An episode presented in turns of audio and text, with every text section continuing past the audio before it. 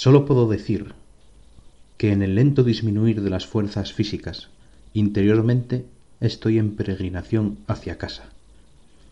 Es una gracia sentirse rodeado en este último tramo del camino de un amor y una bondad tales que no habría podido imaginar. Eminentissimum ac reverendissimum Dominum, Dominum Josephum,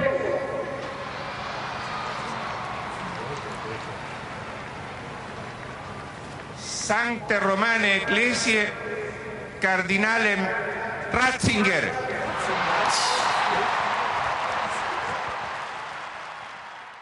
Hola a todos, soy Pelayo y esto es el editorial Rancio.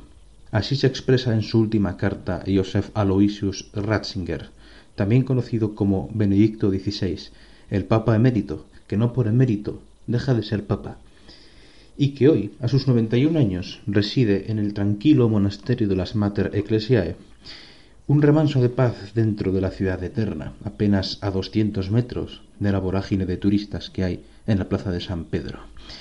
Este hombre, que renunció al papado en el año 2013, al que le sucedió Francisco, hoy pasa en esta tranquila estancia los últimos años de su vida.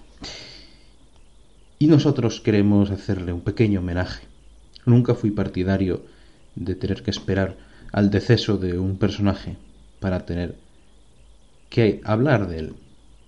Es más, considero que los homenajes tienen más sentido en vida que muerte. Así que así está, rezando, meditando, paseando lo poco que su salud le permita, Joseph Ratzinger, Benedicto XVI.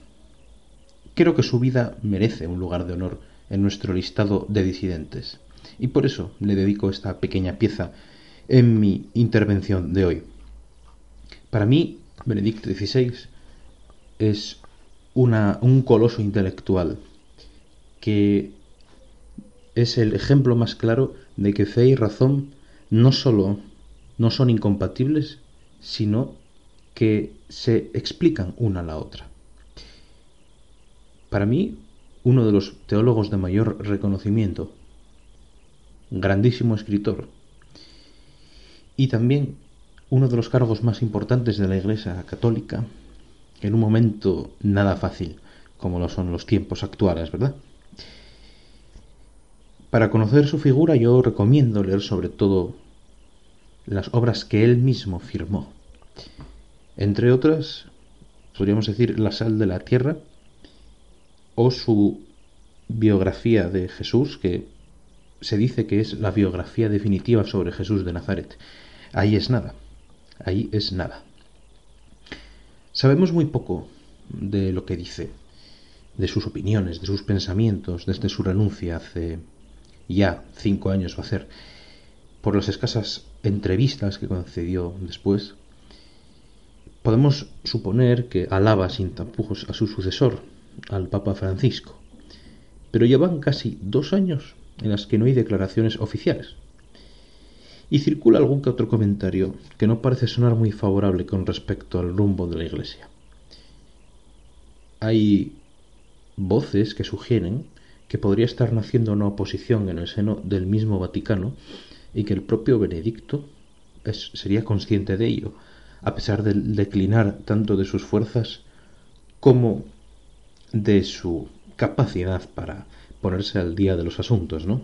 Parece ser que el hombre, pues, ya casi no puede ver, no puede casi caminar tampoco. Eso sí, dicen que sigue conservando a día de hoy la lucidez y la memoria. Es comprensible que a sus 90 años sienta un agotamiento vital como lo sentiría cualquiera con esa edad. Pero no solo me parece que sea la edad lo que explica esto, porque tampoco ha sido una vida fácil la de Ratzinger. Nacido así, con este apellido, en la católica región de Baviera, esa mm, zona de Alemania que sin duda es donde el catolicismo tiene más arraigo y todavía donde sobrevive con bastante fuerza. Tiene, bueno, la verdad es que la vida de Benedicto es apasionante bueno, de Ratzinger en este caso, Benedicto sería a partir de su asunción como papa, ¿no? Pero podríamos estar hablando varios programas acerca de, de todo lo que hizo en su vida, ¿no? De, no solo las obras que escribió, sino también pues los viajes que hizo, la gente que conoció y todo eso que fue desarrollando un pensamiento de una gran profundidad, de un gran calado que eh, de verdad es de, los mayores intelectuales, ya, ya lo dije antes, de, de las mentes más lúcidas del siglo XX sin duda alguna. Empezando porque en la fase final de la, de la Gran Guerra, en la Segunda Guerra Mundial, fue alistado para las juventudes hitlerianas. Eh, obviamente forzado, claro. No obstante, pues eh, los progres, que son tan ocurrentes como sabemos, le llegaron a acusar de colaboracionista o incluso de nazi. Es muy difícil ser colaboracionista cuando se tienen 14 años y lo máximo a lo que se aspira es a sobrevivir al día siguiente en un contexto de guerra total. Pero bueno, ¿qué le vamos a hacer? Él ha sido siempre una, diana de todos los ataques progres habidos y por haber. Una vez acabada la guerra, sintió muy pronto la llamada de la vocación sacerdotal y desde luego él parecía la persona indicada para eso. Nació en una familia razonablemente católica, pero nadie dentro de su círculo era cura. Él decidió hacerlo por, bueno, porque sus cualidades así lo, desde luego así le llamaban a actuar en la vida. También, sin duda, por una profunda fe que muchos ponen en duda, pero yo no lo voy a hacer y no creo que él, bueno, Benedicto sí eh, es una persona racional, entonces puede tener sus dudas en algún momento. Por supuesto, ya decía Aristóteles que el ignorante afirma, es el sabio el que duda y reflexiona. Pero nunca se puede dudar de la fe de alguien que la defendió a capa y espada por los cinco continentes. Y como digo, sus dotes son, bueno, impresionantes. A los 14 años ya traducía textos eclesiásticos en griego y en latín. Hoy en día la mayor parte de los chavales de 14 años, pues, eh, ¿qué hacen? Pues pasarse un videojuego detrás de otro, andar en foros de internet, ver porno y tantas cosas improductivas, ¿no? Aparte de eso, Ratzinger aprendió a hablar nada menos que seis idiomas y a leer en diez, incluyendo el hebreo, el griego, etc. No quiero dar más detalles de su biografía, porque es pública y notoria, pero hay muchos sitios para saberlo. Aunque hay que tener mucho cuidado con qué fuente se consulta, porque Benedicto es uno de los acérrimos enemigos de los medios progresistas y liberales, o sea, casi todos, casi todos los importantes, quiero decir. Bueno, no es que sea enemigo, no, es que ellos son enemigos de él. Él creo que nunca consideró enemigo a nadie. Y siempre actuó pues con una gran comprensión y magnanimidad. Algo que nunca se le, se le reconoció, por cierto. Y esto, su ministerio público fue en ascenso los años 50, 60, tuvo un papel un poco, bueno, tuvo un papel ciertamente destacado en algunas de las deliberaciones del Concilio Vaticano II, en el cual se mostró muy partidario de hacer ciertos cambios e incluso parece ser que tuvo en mente el tema del celibato, este tema, este tema que es tan complicado para, para los católicos, ¿no? Porque un cura no se puede casar, o mejor dicho, porque no se puede hacer sacerdote a un hombre casado, como por cierto lo tiene la Iglesia ortodoxa, no es una cosa de protestantes. Y además eh, hubo curas casados durante toda la historia de la Iglesia hasta que se impuso el celibato ya por el siglo XVI, me parece, de manera ya oficial. Hay argumentos tanto a favor como en contra que pueden servir, y él en aquel momento pareció que hubiera sido buena idea abrir la puerta. Después cambió de idea sobre todo a partir de ser nombrado cardenal y, más aún, prefecto para la congregación de la doctrina de la fe. ¿Qué es esto? El prefecto para la congregación de la doctrina de la fe es el segundo cargo en importancia de la Iglesia Católica. La congregación esta no es otra cosa que lo que antes se, llamaba la Inquisición, y es la tarea de defender el magisterio de la Iglesia, que en otros tiempos podría ser fácil, entre comillas, y que ahora pues realmente no lo es. Fue, por supuesto, Juan Pablo II el que le nombró en el año 1981. Ambos tuvieron una misión muy difícil a sus espaldas, que no era otra que la de combatir el gran incendio que se había originado en el interior de la Iglesia, que es eso que se llama la teología de la liberación, que amenazaba con conquistar todos los seminarios de Sudamérica o de Hispanoamérica y que incluso se extendió a Europa, que era una teología no ya comprensiva con el marxismo, sino que en muchos puntos directamente marxista. Y eso le tocó sobre todo a Benedicto hacer su papel para evitar que esas ideas se siguieran propagando por el, entre el sacerdocio y el, y el obispado. Su papel fue quizá tan importante como el del Papa, porque el Papa era la cara visible, el que llamaban el Papa viajero. Por supuesto, en Polonia es considerado un héroe nacional, un santo, y bueno, para muchos católicos del mundo también. Pero quien estaba ahí detrás en su laboratorio de ideas que es su proverbial cabeza, no era otro que Ratzinger, gracias al cual se puede decir que se puso freno a muchos desmanes que amenazaban la integridad de la doctrina católica. Esto hoy en día de la doctrina católica en general puede parecernos que es poco importante. Bueno, cosas de curas, diría uno. Pero vamos a ver, es que la doctrina católica es más que un conjunto de normas que rija una institución. La doctrina católica es en lo que se basa, en resumen, la idea de Europa. La idea de Europa es griegos o filosofía griega, organización romana o latina y religión cristiana.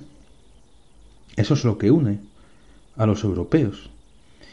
Y eso, de quien la institución que desde luego lo condensa todo en sí y que representa todo eso junto, mejor o peor, es la Iglesia Católica. Mejor o peor, digo, y con sus innumerables errores, injusticias y arbitrariedades y todo lo que queramos decir, por lo cual, pues, muchos se tienen que arrepentir o que pedir perdón, pero no nos engañemos. Seamos o no católicos, vayamos o no a misa, eh, hagamos o no mm, procesión de fe, seamos o no creyentes incluso, lo que importa es que el catolicismo imprime un código moral de comportamiento tanto a los gobernantes como a los ciudadanos. Y este código moral, que es el que estuvo vigente en nuestro continente y en realidad en casi todo el mundo hasta hace en casi todo el mundo occidental, cuidado, claro. Hasta hace pues poco.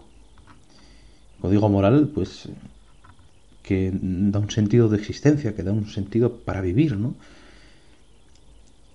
Y ahora lo que se, lo que se impuso es el relativismo.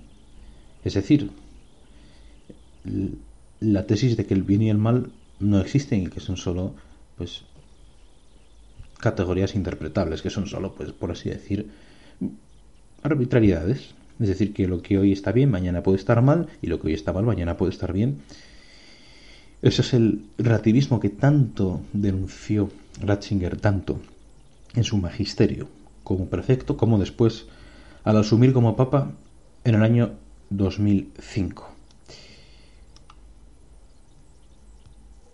En este y otros en este y otras reflexiones que no son mías, por cierto, podemos encontrar a Benedicto dando buena muestra de la profundidad de su pensamiento, que es para mí el rasgo que lo hace más destacable. Un hombre que se cuestiona todo, modesto, conmovido por las necesidades de los pobres, y consciente también de que, como todos sabemos, la religión cristiana y específicamente la católica vive un proceso de declive constante. que mm, todavía no alcanzamos a vislumbrar su final. Frases como la verdad no se determina mediante un voto de la mayoría asustan, ¿no? Hoy en día. Pero ese es el principal valor de Benedicto, que él nunca, nunca renunció a sus ideas. Puede, puede explicar, puede matizar, pero nunca, nunca permitió que sus numerosos enemigos le pillaran en un renuncio o en un acto de hipocresía. Nunca. Sus numerosos enemigos, teólogos progresistas, los que decía de la, teología de la liberación, los oligarcas y aristócratas de las finanzas, las grandes empresas, muchos se metieron con él también, Véase una campaña que hizo Benetton, esta empresa de ropa, que un anuncio en el que le pusieron, perdón, besándose con un hombre, las feministas, por supuesto, en contra de él, defensor de la moral católica entendida en su conjunto, pues cómo no van a estar contra las feministas, los comunistas, obviamente, los liberales también, los liberales, no todos, pero los liberales que hoy en día están de moda y desgraciadamente en España también está muy de moda, liberales que para los cuales todo es dinero y por supuesto la mayor parte de los políticos de Europa y todos los enemigos que hay, tanto del cristianismo como de Occidente.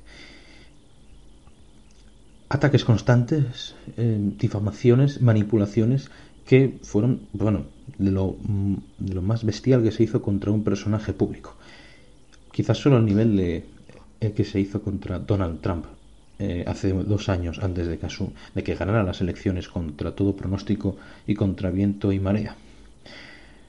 Creo que el momento que podemos destacar ante todo como disidentes es cuando citó unas palabras del emperador Manuel Paleólogo, del emperador de Constantinopla, Manuel Paleólogo, en un discurso que dio en la Universidad de Ratisbona allá por el año 2008. Dijo, muéstrame también aquello que Mahoma ha traído de nuevo y encontrarás solamente cosas malvadas e inhumanas, como su directiva de difundir por medio de la espada la fe que él predicaba.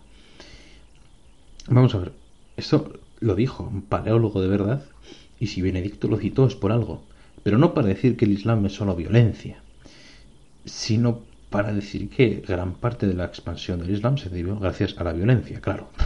Esto provocó una oleada de ataques sin fin, ataques furibundos, y bueno, en este caso los que van tan de tolerantes por la vida, que salen en la televisión dando discursos de lo importante que es ser tolerante y la libertad de expresión y todo eso, bueno, bien que bien que trataron de echar leña al fuego, ¿eh? En este caso, y incluso pues pues dando carta de legitimidad a, las amenazas de muerte de algunos líderes musulmanes contra el Papa. Así, queriendo negar las palabras de Benedicto, al final las acaban justificando. Claro, hoy en día no se puede ofender a nada ni nadie, ¿eh? porque vivimos en la era de lo más políticamente correcto, excepto si eres blanco, español y de clase media, eso sí. Pero todos los demás no. Y varón, claro, también. Hombre español de clase media no se puede ofender. Eh, sí se puede ofender. A todos los demás no. Así funcionamos ahora, ¿no? Y desde luego el Papa y los católicos son un blanco de los más preferidos por los medios. Claro, hoy en día, en el cual mm, pues todos los grandes medios pues ponen sus posaderas a disposición del jeque árabe con más dinero incluidos clubes de fútbol, por ejemplo, mm, empresas de todo tipo, pues claro, hoy decir cualquier cosa es un gran acto de valor. Y por eso nos gusta, por eso lo valoramos, por eso lo consideramos una de las figuras más eminentes del siglo XX, por su coherencia, por nunca haber renunciado a sus principios, a su fe a la fe que trató de defender contra viento y espada, con la espada que San Pedro sacó a los guardias del templo y que Jesús le dijo que se la guardara. Esa espada, que no tiene que ser física, sino que tiene que ser con las ideas y sobre todo con el compromiso. Joseph Aloysius Ratzinger, Benedicto XVI, estará siempre con nosotros como un ejemplo de todo lo que dije y de muchas más cualidades y solo deseo que pase sus últimos momentos de vida rodeado de paz y que cuando le llegue su momento pueda decir sí, lo intenté y que el Señor se compadezca de mí. Gracias a todos. Esto es el editorial Rancio. Buenas tardes.